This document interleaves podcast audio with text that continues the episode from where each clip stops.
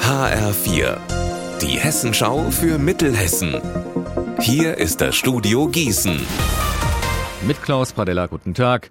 In vier mittelhessischen Kommunen wurden gestern die Bürgermeister neu gewählt. Der Christdemokrat Johannes Hanisch in Weilburg und Peter Gefeller von der SPD in Stauffenberg setzten sich dabei jeweils deutlich durch. In Linden wird es in drei Wochen eine Stichwahl geben und in Lanau gibt es einen neuen Bürgermeister. Der Sozialdemokrat Christian Valentius setzte sich in einem echten Wahlkrimi gegen die amtierende Rathauschefin Silvia Brenger-Knispel mit 170 Stimmen Vorsprung durch. Das sind 52,5 Prozent. Zu seinen Zielen hat uns der 44-jährige Wahlsieger gesagt. Ja, durch eine gute Arbeit im Amt, durch das Kümmern um die Anliegen, auch von den Menschen, die wir noch nicht das Vertrauen geschenkt haben, ihnen zu zeigen, hier, ich bin auch für euch da, auch wenn ihr vielleicht skeptisch wart und euch ein anderes Ergebnis gewünscht hättet.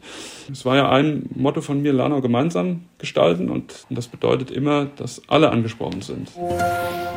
Die Streikwelle in den Krankenhäusern geht weiter. Nach dem Warnstreik im Uniklinikum Gießen-Marburg letzte Woche gehen morgen und am Mittwoch die Beschäftigten von kommunalen und öffentlichen Krankenhäusern befristet in den Ausstand. In Mittelhessen sind dies das Gesundheitszentrum Wetterau mit den Krankenhäusern in Bad Nauheim und Friedberg, Vithaus-Weil-Münster, das St. Vinzenz Krankenhaus in Limburg und die Lahn-Dill-Kliniken Wetzlar und Dillenburg.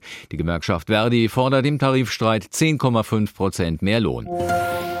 Der Fachkräftemangel zwingt Arbeitgeber inzwischen mehr und mehr zu ganz ungewöhnlichen Maßnahmen. In Gießen haben die Lebenshilfe und die Diakonie jetzt in Istanbul Mitarbeiterinnen für ihre Kindertagesstätten angeworben.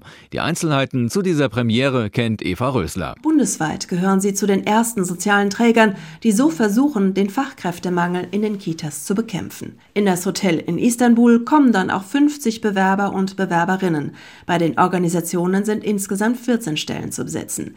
Die können laut der Lebenshilfe und der Diakonie mit Fachkräften aus Istanbul jetzt auch besetzt werden.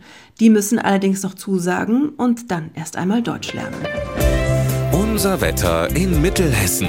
Wechselnd wolkig, mitunter kräftige Schauer, vereinzelt auch Blitz und Donner. Die Höchstwerte zwischen 14 Grad in Dillenburg und 17 Grad in Altenstadt. Morgen ganz ähnlich wie heute, bei bis zu 10 Grad, aber wieder kälter. Ihr Wetter und alles, was bei Ihnen passiert, zuverlässig in der Hessenschau für Ihre Region und auf hessenschau.de.